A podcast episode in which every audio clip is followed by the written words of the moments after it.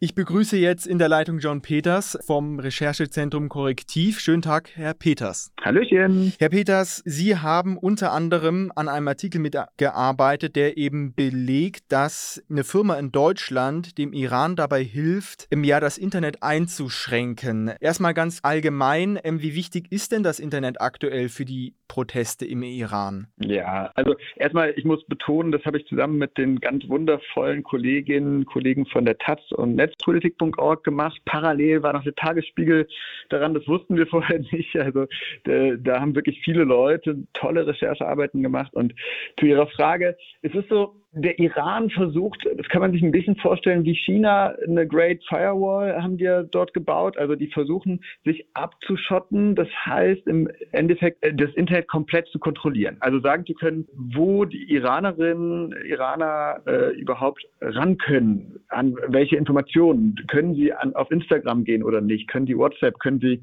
können die Wikipedia benutzen? Und dieser Zugang zu Informationen ist natürlich auf eine Art und Weise eine ganz extreme Form der Zensur, aber Zensur ist ein bisschen spezifischer. Es geht um die totale Kontrolle über das Internet. So. Und wenn man diese komplette Kontrolle hat, dann kann man in dem Augenblick, wo Aufstände gegen diese Muller-Regierung entstehen, dann kann man sagen, so, wir machen jetzt sogenannte Shutdowns. Und diese Shutdowns, das heißt, man fährt das gesamte Internet runter und plötzlich kommt man nicht mehr rein. Man kann, oder man, ist es extrem gedrosselt oder man kommt nur noch auf ganz bestimmte Webseiten. Wenn diese Webseiten dann auch noch auf Servern liegen, die kontrolliert werden, also die ausgelesen werden können mit allen Daten, ja, zum Beispiel Taxidienstleister, wo man sagt, wie so ein Uber. Man bestellt sich das mit Namen und Adresse und fährt woanders hin, dann weiß die Regierung genau, wo, von wo man wohin gefahren ist und kann einen einfach festnehmen. Also das ist auf mehreren Ebenen ist das Internet ähm, ja, natürlich hoch äh, ein, ein, ein ganz wichtiger Punkt zur Kontrolle und auch zur Niederschlagung der Proteste. Mhm. Und was genau hat jetzt eine Firma im ja, beschaulichen NRW damit auf sich? Also welche Verbindungen gibt es da jetzt konkret? Ja, das haben wir uns auch gefragt. Also es ist völlig irrsinnig. Man fängt an, dazu zu recherchieren und alles spritzt in alle Richtungen, was an Informationen auf einen reinprasselt. Wir haben geschaut, ähm, diese Iran, eine der iranischen großen Internetfirmen laut AHK, eine der größten im Iran, äh, die heißt Arwan Cloud. Auf Arwan heißt, äh, oder Aber, Aber Arwan, ja, das heißt, ähm, äh, Aber heißt Wolke, Cloud heißt auch Wolke, also Arwan Cloud. Com. Die ist auch noch heute online, könnt ihr sich angucken. Und wenn man da auf das Impressum gegangen ist, bis vor kurzem stand da Softcloud GmbH in einer jetzt umgezogen Briefkastenfirma in äh, Düsseldorf, davor aber gegründet in Meerbusch. Dann geht man ins Handelsregister, ist ja online, ist alles kostenlos, kann man runterladen. Und dann sieht man, wer ist denn da drin. Und da waren die eben in Meerbusch gegründet ähm, und äh, 2019, wenn mich nicht alles irrt, da fragt man sich schon, was macht denn diese Firma? Und wenn man auf dieser arbancloud.com auf Persisch äh, sich das mal anguckt, was da steht, die haben das äh, Projekt des, äh, der Iran Cloud, so heißt das Projekt, so ein staatlich ausgeschriebenes Projekt gewesen. Das haben die gewonnen zusammen mit ganz vielen anderen Unternehmen und bauen also das, das Cloud-System, Serverstrukturen im Iran aus. Das kann man gar nicht anders denken als Teil der, dieser nationalen Internetprogramme, äh, ja, wo es darum geht, alles zu kontrollieren. Was macht denn diese, diese Soft-Cloud-Firma in Deutschland für Arban Cloud? Und da haben wir eben rumgestochert und gesehen, ah, da gibt es Verbindungen, da kann man auch dann verschiedene sozusagen Verbindungen auf Serverstrukturen online, ähm, äh, so mit, das wird jetzt sehr technisch, ne, aber sogenannte autonome Systeme, können sich vorstellen, wie kleine ganz viele zusammengesteckte Intranets, so kann man das nicht beschreiben. Oder wie so eine Dorfstruktur, äh, wo verschiedene Knotenpunkte miteinander verbunden sind. Und wenn man vom einen Dorf ins andere Dorf fahren will, dann benutzt man halt verschiedene Straßen. Und diese, da konnten wir nachweisen, es gibt vier Brücken, die aus dem Iran, also große Brücken, große Straßen aus dem Iran äh, ins Ausland führen. Äh, eine von diesen vier Brücken ist anscheinend äh, die von Softcloud gewesen. Also das heißt, es war ein integraler Bestandteil, der führte dann am Ende nach Holland, nach ins Dronten, ja, Cerverius heißt die Firma, wo es lief, und nach Frankfurt am Main, i3D heißt die Firma. Da gab es Datencenter, die von Softcloud genutzt wurden und in den Iran führten. Und offensichtlich, und das ist eben das Spezielle, äh, Teil dieses, dieser Abschottungsstrategie der, der Muller-Regierung ist. Ja, ich, ich gehe da nochmal ein bisschen genauer drauf ein, weil man könnte ja auch sagen, das ist doch toll, die, haben, die kümmern sich um Zugang zum Internet. Aber die Kollegen vom Tagesspiegel haben zum Beispiel auch gesehen, wenn man vom Iran aus versucht, auf bestimmte Webseiten zu gehen, äh, die auf diesen Servern liegen, dann kommt man dahin. Wenn man es von Deutschland aus macht, kommt man nicht rein. Das heißt, die waren wirklich, äh, das war eine Abschottungsserver. Ja? Das war nicht etwas, wo man sagt, freies Internet für alle. Und es kann man jetzt nur mutmaßen, aber wenn da Daten sind von der Taxi-App zum Beispiel, dann geht es, äh, ist es auch hochgefährlich, hochsensible Daten. Lustigerweise findet man dabei auch russische Callgirl-Seiten drauf, ja, was mit dem Mullah-Regime nicht so konform ist. Man findet aber auch Botschaftsseiten drauf. Man findet auch eine saudi-arabische Pizzalieferdienstseite drauf, wo man sagen kann, hm, wer hat denn Interesse an diesen Daten? Ja, warum? Das ist äh, offensichtlich ein regierungsverflochtenes Projekt, aber das ist alles, äh, ja, die Frage, äh, da kann man wahrscheinlich noch Monate und Jahre recherchieren, was Teil dieser Meerbuscher Firma ist.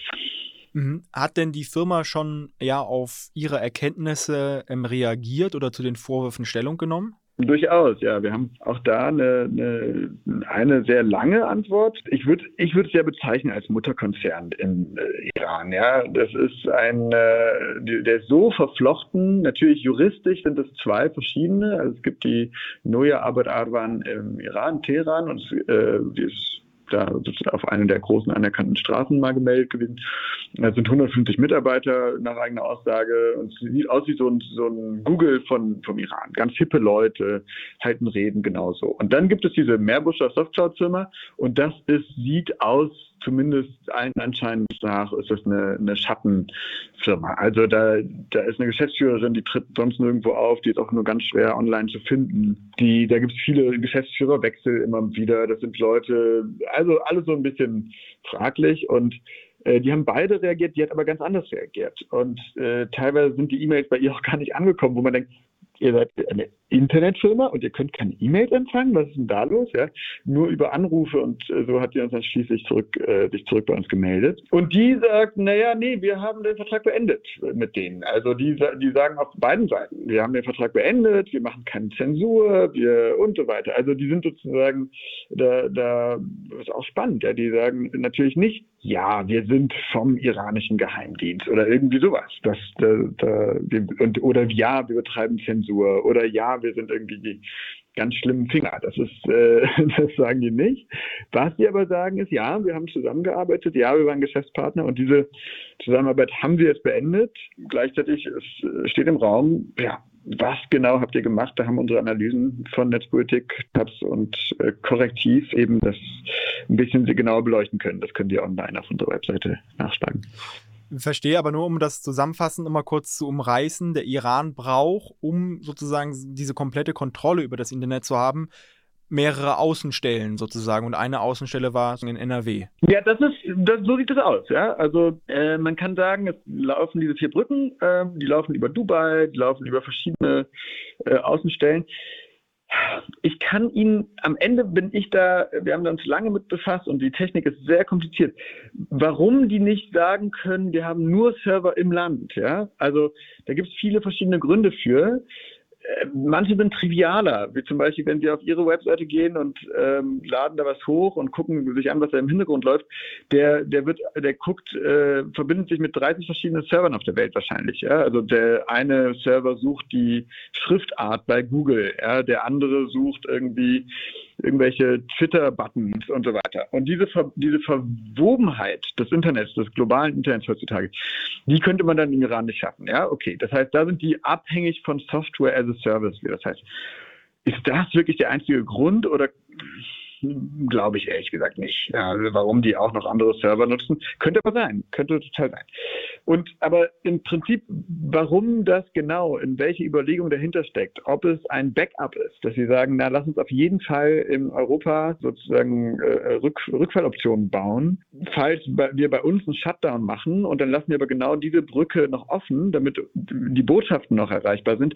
Das wäre, aber das sind alles Spekulationen jetzt. Ja? Da kann ich Ihnen nicht sagen, ich würde mich nicht runter äh, lassen auf die Aussage, der ist abhängig. Aber was wir sagen können, ist, er offensichtlich hat der Iran sich entschieden, ähm, darauf zurückzugreifen, beziehungsweise die Leute, die am iranischen Internet ge gebaut haben und das organisiert haben, die haben darauf zurückgegriffen, europäische Datenzentren mitzunutzen. Wie hat denn die Bundesregierung reagiert oder ist denn dieser Fall der Bundesregierung ähm, bekannt und geht die dagegen vor? Ja, Annalena Baerbock, die ja jetzt nicht für Sanktionen zuständig ist, aber äh, in der Caroline Kebekus Show äh, dazu auch befragt wurde, die hat gesagt, die Behörden seien informiert, äh, man würde dem nachgehen und wenn da wirklich äh, Verbrechen von dieser Firma begangen würden, würde man dem nachgehen. Also sie hat, die hat gesagt, offensichtlich äh, hätten die Firmen, die, die, die Behörden davon erfahren jetzt und würden dem nachgehen. Das geht dann seinen rechtsstaatlichen Lauf und so weiter. Also, viel mehr kann ich Ihnen da jetzt nicht sagen, was ja die Behörden genau machen. Ist ja auch nicht der Job der Journalisten. Aber die Frage, ob das, ob Robert Habeck, ob das, äh, das BAMF da noch, äh, das BAFA, also das, äh, Aus, das, Kontrollamt, das für Ausfuhrkontrolle, ähm, ob die sich das nochmal genauer angucken und wie da die EU-Sanktionen, die auch gerade auf dem EU-Gipfel äh, nochmal verschärft wurde, mit Hinweis auf, mit Begründung eben auf diese Shut Internet-Shutdowns ja, gegen den Iran. Da sieht man, hoch, da ist ja eine deutsche Firma beteiligt offenbar oder irgendwie Teil dieser ganzen Geschichte.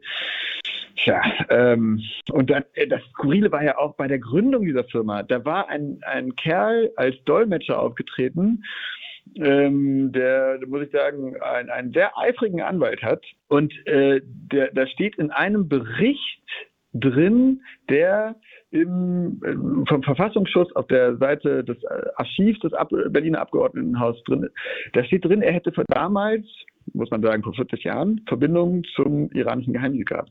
Ähm, das, da kann man jetzt sagen, vielleicht ist er ein geläuterter, guter Staatsbürger geworden und so weiter und so fort. Seine aktuelle Firma, wo er Geschäftsführer ist, wurde von den USA sanktioniert.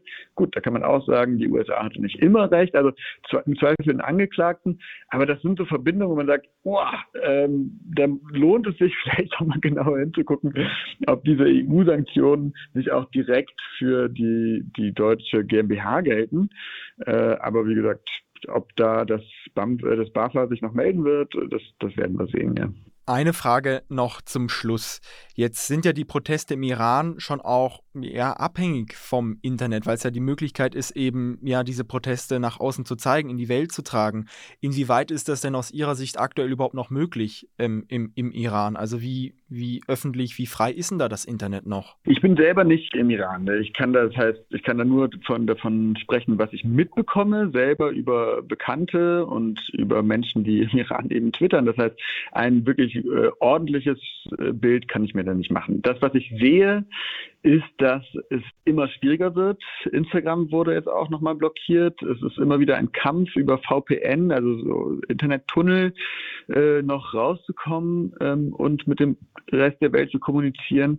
Und ich bekomme Gänsehaut und Tränen in den Augen, muss ich ja wirklich sagen, wenn ich sehe, wie die, die Menschen dort kämpfen, wie, was, was das bedeutet. Das kann man sich kaum vorstellen, auf der Straße äh, zwischen die Autos zu gehen und das eigene Kopftuch abzunehmen und dann in der Luft zu schwenken als Zeichen der Freiheit.